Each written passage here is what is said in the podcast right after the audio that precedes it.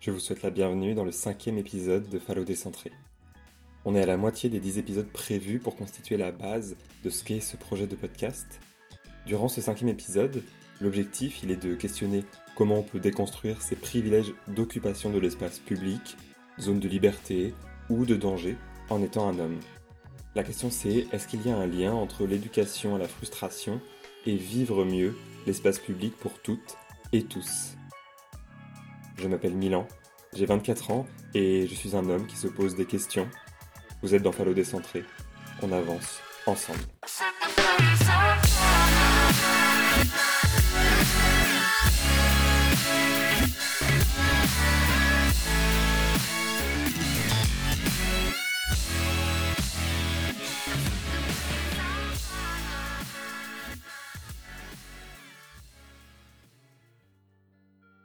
Pour commencer, j'ai construit cet épisode suite à une rencontre à laquelle j'ai participé à l'école d'architecture de la ville dans laquelle j'habite et qui était organisée par des étudiantes et des étudiants.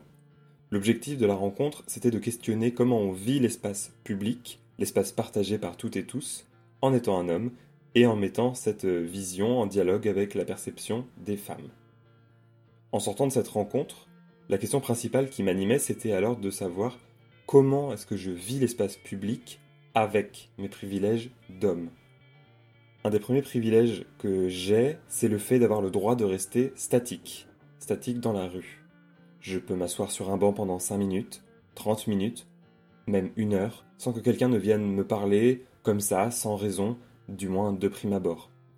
Je peux être statique parce que je m'en sens la légitimité et surtout, je n'anticipe absolument pas le fait que l'on puisse venir m'importuner.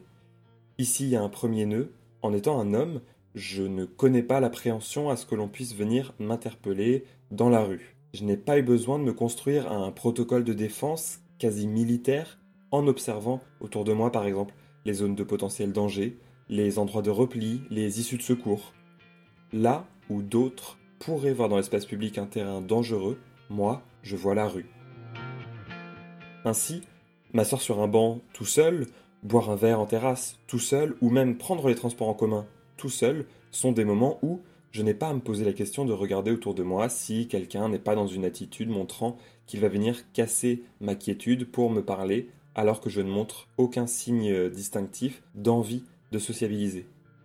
Il y a des lieux qui existent pour ça, les bars par exemple, qui sont des endroits de la sociabilisation, et même encore dans ces espaces qui sont publics et qui sont définis comme sociaux, quelqu'un qui dit non devra être respecté dans son désir de ne pas avoir d'interaction. Et pourtant, la culture populaire m'a éduqué à pouvoir aller parler à des femmes dans la rue parce qu'il y a une forme de fantasme romantique de l'homme arrêtant une femme pour la séduire. Mais la question c'est si cette dernière n'a pas envie de discuter. Certains certaines pourront se dire que ce serait pas une attitude très polie, qu'elle pourrait faire l'effort de discuter. Mais est-ce qu'on est toujours poli nous-mêmes, hommes, dans l'espace public? Est-ce qu'on est toujours disposé à répondre gentiment, ou même à répondre tout court, à quelqu'un qui nous arrête, par exemple une personne SDF qui nous demande de l'argent, alors que nous sommes en train de faire quelque chose? Il me semble alors qu'il existe une légitimité à importuner et à importuner les femmes qui me semble unilatéralement validée par la société. On arrive donc à mon sens à deux grandes thématiques de privilèges dans l'espace public, l'anticipation du danger et le consentement. Anticiper le danger, ça peut faire partie de mon quotidien. Par exemple, à une certaine heure, je peux être inquiet de marcher longtemps seul dans la rue. Je peux encore faire attention lorsque je suis avec mon téléphone dans la rue pour qu'on ne me le prenne pas au vol. Ça, ce sont des peurs de personnes privilégiées puisque elles ne s'appliquent que sur des courts laps de temps qui ne ponctue pas mon quotidien et dans des moments précis. Alors, je glisse vers le terrain du féminisme qui n'est pas mon domaine direct, mais pour appuyer mon propos, je souhaite parler d'intersectionnalité du danger. Pour celles et ceux à qui ce terme ne parle peut-être pas, l'intersectionnalité, ça désigne la situation de personnes subissant simultanément plusieurs formes de domination ou de discrimination dans une société. Par exemple, un homme noir et handicapé subira une discrimination raciste et une discrimination validiste. Une femme homosexuelle subira une discrimination sexiste et une discrimination homophobe. Je reviens donc à mon exemple et à l'intersectionnalité du danger que j'évoquais. Une femme aura les mêmes peurs que moi, qu'on lui vole son téléphone, qu'on s'en prenne à elle parce que l'espace de la nuit peut être dangereux, mais elle subira également d'autres peurs parce qu'elle est une femme. Je parlais de l'idée de pouvoir être importunée dans la rue en étant statique, on peut parler de la peur de marcher la nuit que j'ai, mais à cette peur s'ajoute la peur de subir des violences sexuelles que moi je n'ai pas parce que je suis un homme. Tout ça, ça fait que moi, en tant qu'homme, mon privilège il est de vivre l'espace public de manière sereine. Je ne regarde pas autour de moi pour déceler le potentiel danger. Je peux flâner sans me dire que ça serait plus sûr de faire simplement un trajet d'un point A à un point B. Je n'ai pas besoin de réfléchir à comment je m'habille en fonction de l'heure à laquelle je sortirai et rentrerai chez moi. Tout ça, ça amène une charge mentale dont je n'avais même pas idée avant d'écouter des femmes me raconter ce qui constitue leur quotidien. Et cette anticipation du danger, elle me semble être permise par le non-respect flagrant du consentement. Il me semble que nous sommes une majorité à pouvoir discerner une attitude ouverte au dialogue d'une attitude fermée et souhaitant rester solitaire. Pourtant, en étant un homme, je me rends compte qu'un aspect de ma vie est très facile. Je ne porte pas d'effet de disponibilité dans mon apparence. Alors, je m'explique.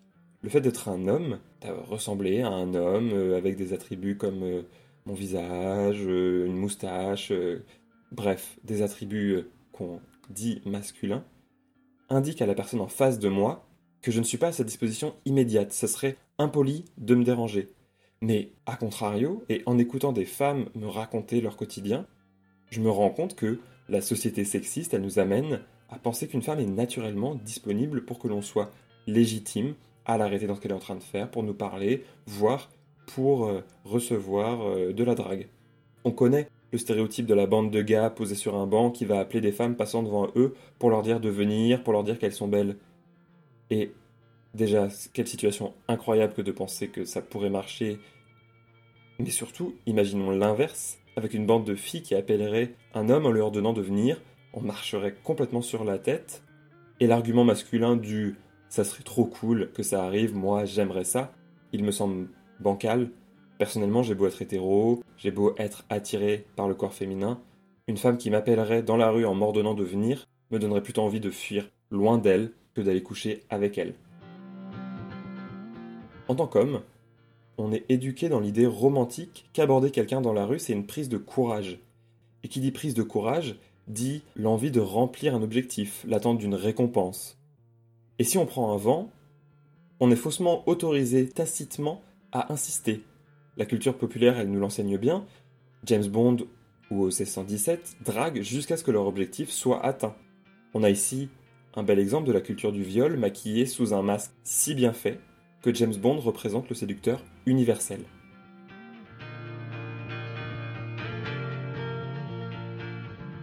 Mon privilège en tant qu'homme, il est d'occuper l'espace et d'en être légitime sans que personne ne me dise le contraire.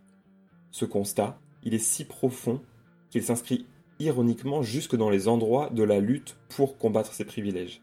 Je pense aux manifestations contre les violences sexuelles et sexistes de novembre 2019, durant lesquelles des femmes criaient La rue, elle est à qui, elle est à nous des cris donc pour combattre les privilèges, reprendre possession de l'espace public.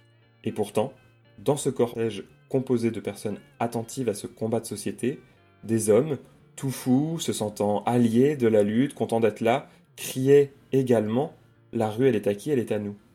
Je comprends l'effervescence du moment, je comprends la joie d'être ensemble, qui peut rendre un peu bête, mais être un homme et en arriver à scander que la rue est à nous au milieu d'une telle manifestation de lutte contre les privilèges et les violences sexuelles et sexistes, ça me semble être un exemple assez probant du manque de prise de recul sur des privilèges à vivre l'espace public, alors même qu'on est animé des meilleures intentions possibles. On peut vouloir aller vers une égalité, vers un espace public plus sûr pour tout le monde, et pourtant être quand même dans des constructions qui nous font dire des choses extrêmement violentes.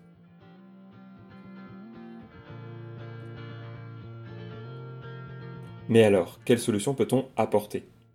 Dans certains pays, comme le Brésil, l'Allemagne, le Japon ou encore le Mexique, des compagnies de transport en commun ont mis en place des wagons non mixtes, seulement pour des femmes, les hommes n'y étaient pas invités. C'est une solution a priori bonne, puisque l'on sait que la grande majorité des agressions sexuelles sont commises par des hommes. Attention, une précision s'impose. Je ne dis pas que tous les hommes agressent des femmes. Je dis qu'une écrasante proportion d'agressions sont commises par des hommes. La nuance, elle est très importante parce que c'est trop facile de tomber dans l'argumentaire du not all men, tous les hommes ne font pas ça. On est tout à fait d'accord avec ça, la majorité toutefois des agressions est commise par des hommes, il y a donc un problème à ce niveau-là qui concerne les hommes. Je reviens à, ces wagons non mixtes qui roulent. Les femmes sont entre femmes, ce qui les protège de potentiels agresseurs, mais une fois hors de la rame, pour rentrer chez elles. Et même avant cela, pour atteindre le métro ou le tramway. La rue, est un espace sécurisé Je m'arrête sur cet exemple de wagon non mixte, car il cristallise à mon sens le problème autour de la gestion des violences sexistes.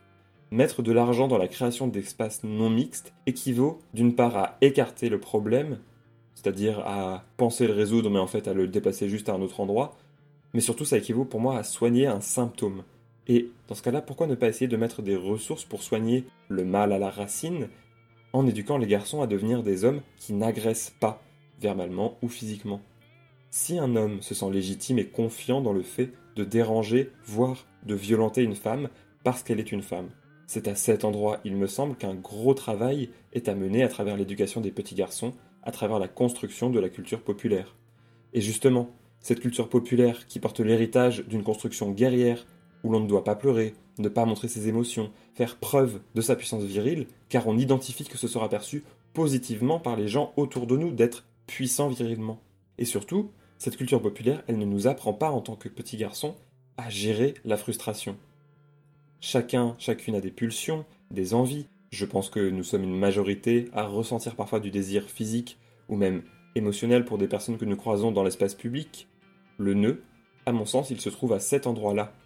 À l'endroit où quelqu'un va être construit dans l'idée qu'il est légitime à venir déranger l'autre pour essayer de satisfaire son envie.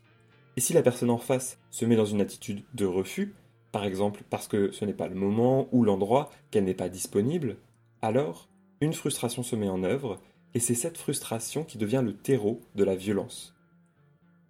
En étant des garçons, on n'est pas éduqués à vivre la frustration.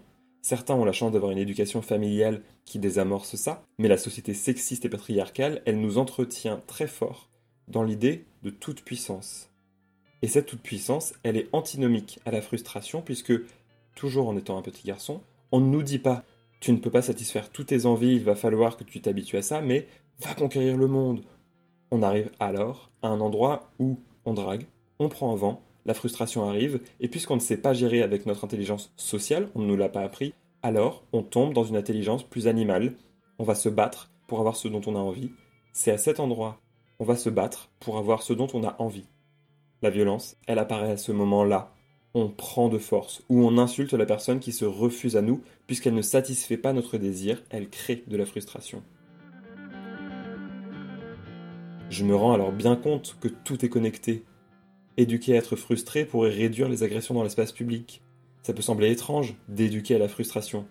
Mais est-ce que ce n'est pas quelque chose qu'on en apprend déjà aux petites filles, par exemple en leur disant que jouer au foot ce n'est pas pour elles? Pourquoi alors les petits garçons ne pourraient pas recevoir cette éducation?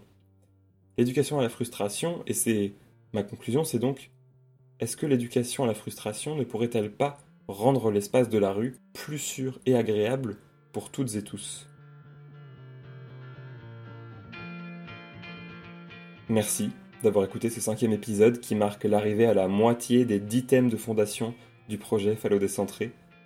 Je vous invite à partager autour de vous ce podcast, à vous abonner sur Instagram pour avoir toutes les informations et à consulter les ressources qui sont disponibles en bio sur Instagram ou via le site Pearl Trees pour nourrir en autonomie votre réflexion.